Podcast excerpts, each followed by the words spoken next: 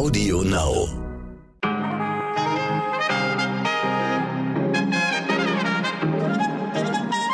Guten Morgen, meine Damen und Herren. Herzlich willkommen zu einer neuen Folge unseres Podcasts. Es ist Mittwoch, der 19. Mai und das ist heute wichtig. Der Atom- und der Kohleausstieg sind beschlossen und jetzt die entscheidende Frage, was passiert dann? Können wir wirklich komplett auf erneuerbare Energien umsteigen? Eine der führenden Energieökonominnen dieses Landes und Beraterin der Bundesregierung sagt mit voller Überzeugung, ja, das geht. Und zwar gleich bei uns hier im Podcast. Außerdem müssen wir noch über einen Fall von Inzucht reden. Aber keine Sorge, nicht beim Menschen, sondern bei Eisbären. Oder ganz korrekt ausgedrückt, bei Polarbären.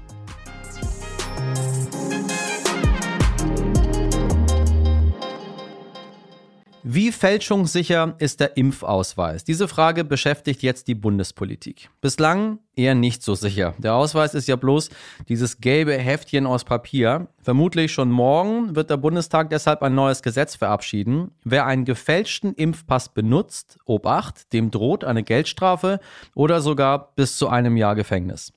Sicherer könnte der digitale Impfpass sein. Er soll EU-weit im Sommer kommen, doch auch der sorgt schon im Vorfeld, tata Überraschung, für Probleme. Ausstellen an bereits Geimpfte sollen ihn nämlich ApothekerInnen oder HausärztInnen und zumindest die HausärztInnen fürchten, dass sie dann vollends überlastet sind.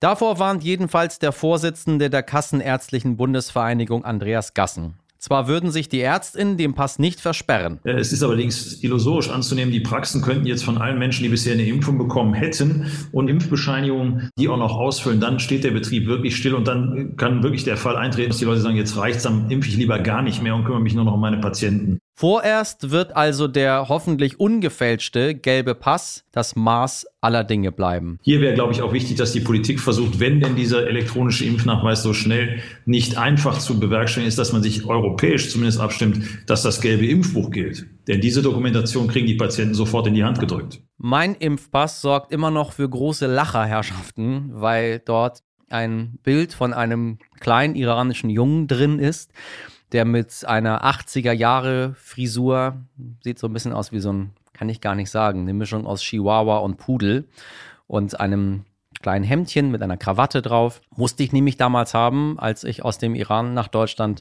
einreisen wollte, 1986. Und hat meine Mama sich diesen Impfpass besorgt.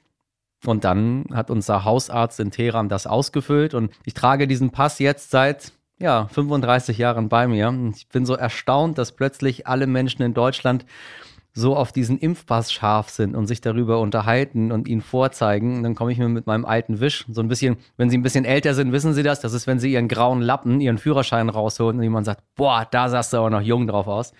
Ja, irgendwann werde ich das Bild mal bei Instagram posten, dann können Sie mal sehen, wie der junge Michel aussah, als er aus dem Iran offiziell nach Deutschland äh, mit all den Impfungen, die nötig waren, eingereist ist. Das nur am Rande. Ich warte immer noch auf meine erste Corona-Impfung. So, meine Damen und Herren, manche Themen sind so wichtig, dass sie uns hier regelmäßig beschäftigen. Dazu gehört auf jeden Fall die Frage, wie können wir unsere Gesellschaft ökologisch umbauen? Vor allem aber, wie schnell soll dieser Umbau gehen und braucht es dafür vielleicht doch ein kleines bisschen Zwang? Christian Lindner von der FDP, mit dem habe ich gestern darüber gesprochen. Mein Ziel ist, in Deutschland klimaneutral zu werden mit ähm, so wenig äh, Ärger für die Menschen, so wenig Schwierigkeiten, so wenig Ängsten, so wenig sozialen Konflikten wie möglich. Ist ja schön, wenn Herr Lindner das will, habe ich mir gedacht. Aber mich dann gefragt, ob das eigentlich so ganz ohne Konflikte gehen kann. Im nächsten Jahr ist nämlich Schluss mit der Atomkraft in Deutschland und ab 2038 soll keine Kohle mehr gefördert werden. Allerspätestens dann müssen wir Alternativen parat haben. Im letzten Jahr lag der Anteil erneuerbarer Energien aber erst bei 46 Prozent und da reden wir nur über die Stromerzeugung. Da ist noch kein einziger LKW gefahren und da hat noch kein einziger Gasofen geheizt. Es ist also noch einiges zu tun, bis hierzulande alles über Ökostrom läuft. Eine der führenden Energieökonominnen Deutschlands macht uns aber Mut. Claudia Kempfert vom Deutschen Institut für Wirtschaftsforschung. Hallo Frau Kempfert, wir können in diesem Land die Energieversorgung mit erneuerbaren Energien sicherstellen. Das haben Sie neulich in einer Talkshow gesagt und der Satz ist mir ziemlich lange hängen geblieben. Jetzt meine Frage, wirklich komplett, komplett umstellen, geht das?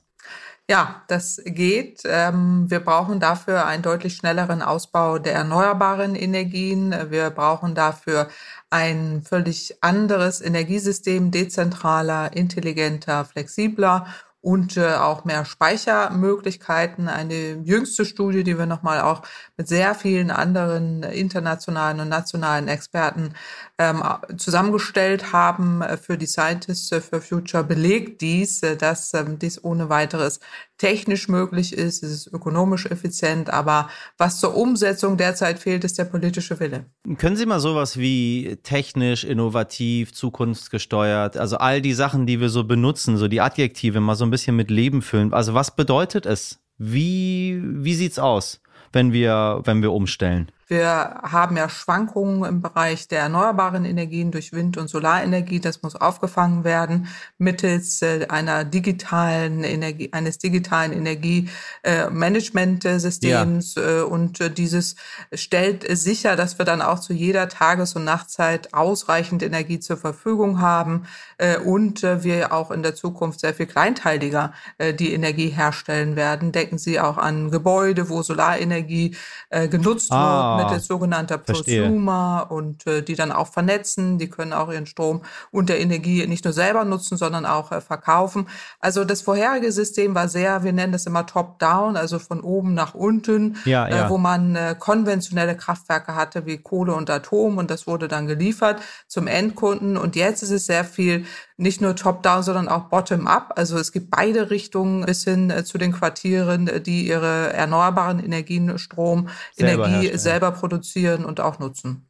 Also mal konkretes Beispiel. Ich bei mir jetzt hier im Büro, wir hätten auf dem Dach hätten wir beispielsweise Solarpanel oder keine Ahnung, Wind irgendwas. Mhm. Und dann würden wir uns dann damit selber versorgen.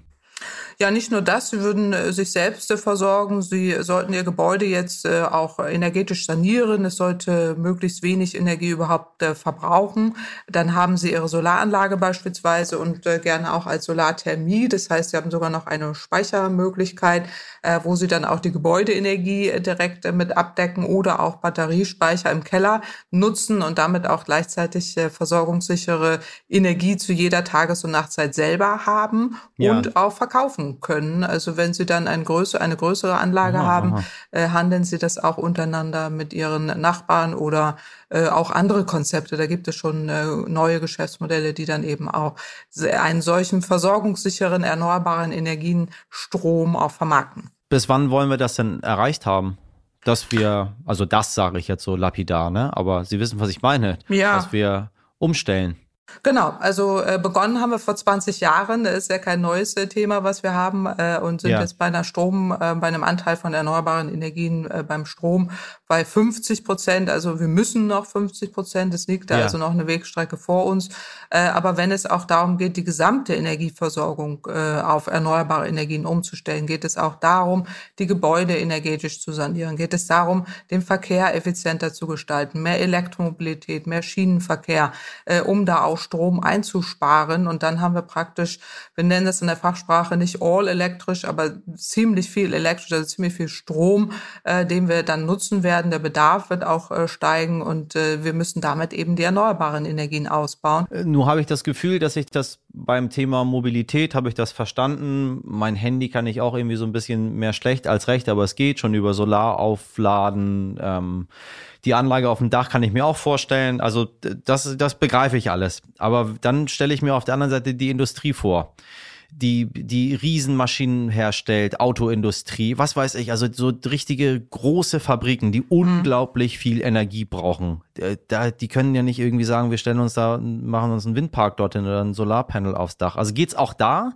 Ja. Auf Ökostrom Erst, komplett umzusetzen? Ja, also erstmal gibt solche auch äh, vorbildliche ähm, Best Practice Unternehmer, auch die viel Energie verbrauchen. Auch da gibt es im Übrigen neue Geschäftsmodelle, äh, auch in Bayern hochinteressant, ähm, die mit, mittels Windparks, Solarparks, Biomasse, also vollständig 100 Prozent erneuerbare Energien den gesamten Energiebedarf abdecken, gerade wenn äh, Solarthermie äh, kombiniert wird eben mit erneuerbaren Energien. Aber äh, Sie sprechen einen äh, äh, Bereich an, den man hier thematisieren muss. Das ist insbesondere äh, die Stahlherstellung, also die äh, mittels Kokskohle derzeit Stahl herstellen äh, und hier neue Verfahren benötigen. Äh, insbesondere kommt hier Wasserstoff ins Spiel. Und da gibt es jetzt auch Pilotvorhaben, die in Niedersachsen beispielsweise Salzgitter, die das machen mit Windenergie in der Nordsee, Offshore-Windenergie in der Nordsee. Wasserstoff zu produzieren und ihn dann äh, zu transportieren äh, zur Stahlherstellung äh, nach äh, Niedersachsen, dort wo der Standort ist. Und äh, da muss man im Moment investieren hohe Mengen investieren. Diese Technologie ist einsatzbereit, aber deutlich teurer. Äh, und äh, da macht es tatsächlich Sinn, dass man jetzt im Rahmen der Wirtschaftshilfen, die man leistet, im Corona-Paket genau solche Techniken fördert. Nur plakativer funktioniert die Schlagzeile, Annalena Baerbock will den innerdeutschen Flugverkehr verbieten was sie im Übrigen in der Form gar nicht gesagt hat.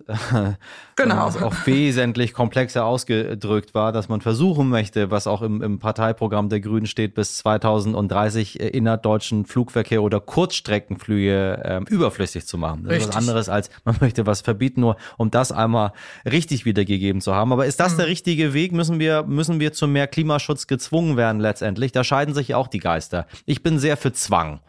Jetzt kommen Aha, Sie. okay, das ist ja gut, das ist eine Mentalitätsfrage. Also ist offensichtlich eine Mentalitätsfrage. Ich bin mehr für Unterstützung äh, anstatt für Zwang. Und zwar äh, muss ich es äh, wirtschaftlich äh, lohnen. Ich bin da Volkswirtin durch und durch.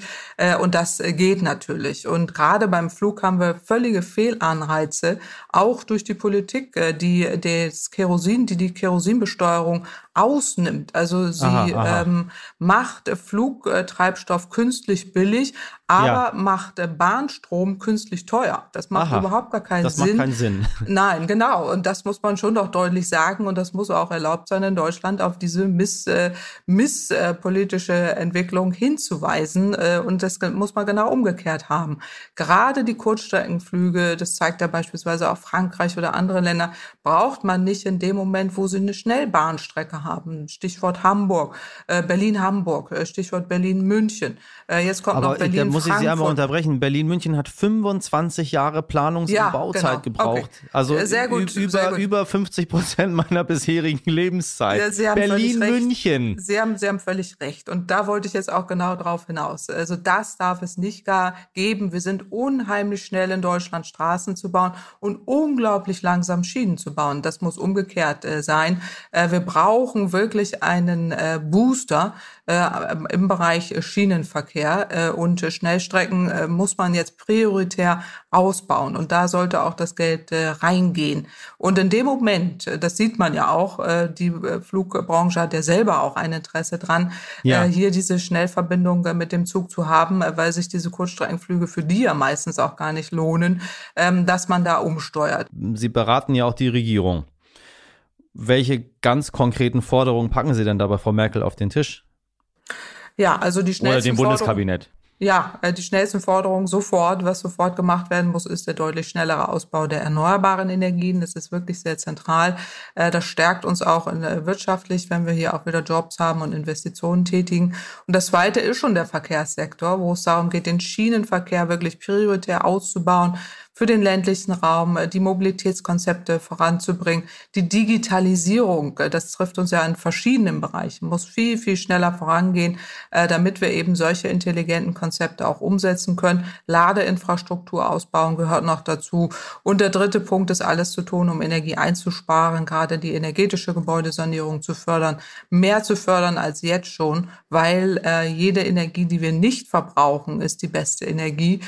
und das gilt auch für die Industrie, wo es darum geht, Wirtschaftshilfen zu geben, zum Beispiel auch für grünen Wasserstoff, der aus Ökostrom hergestellt wird. Und äh, genau diese äh, prioritären Projekte sollte man so schnell wie möglich angehen. Irgendwie, das eine, ein, ein Teil in mir sagt, ich glaube da überhaupt nicht dran, weil ich dieses Land so gut kenne und die Bürokratie und der andere Teil ist natürlich immer die Hoffnung, die sagt, doch, doch, wenn du das selber gut findest, werden sicher auch ganz viele andere auch gut finden und dann kann man was bewegen. So ist es. Und gerade bei dem letzten Punkt möchte ich Sie motivieren, das auch so beizubehalten. Äh, bleiben Sie positiv und äh, in dem Sinne, dass Sie auch wirklich sehen, wir haben enorme Chancen und begeistern Sie auch Ihr Umfeld, äh, ja. die auch ja, ja, das total. machen können. Genau. Und dann, dann schaffen wir das auch gemeinschaftlich, weil das habe ich gelernt in der langen Zeit jetzt auch in der Politikberatung. Die Politik ist das eine, aber die Menschen da draußen, das ist das andere. Und die sind einfach toll und die machen auch irrsinnig viel.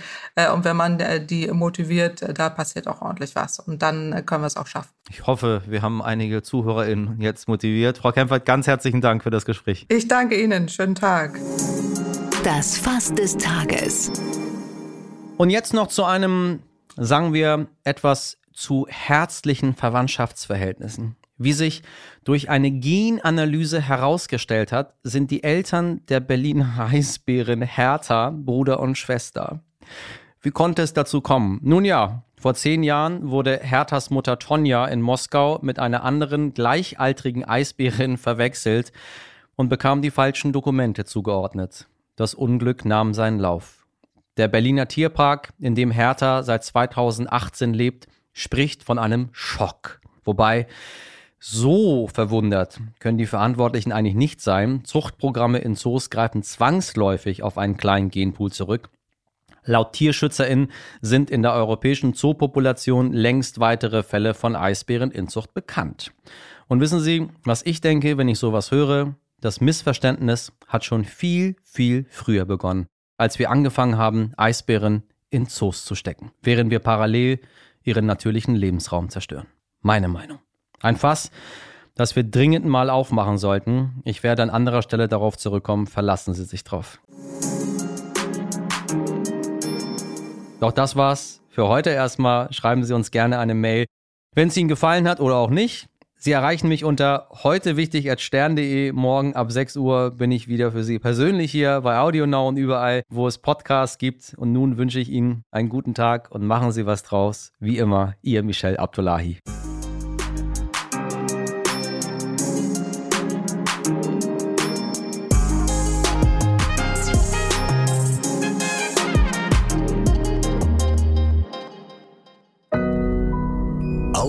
Now.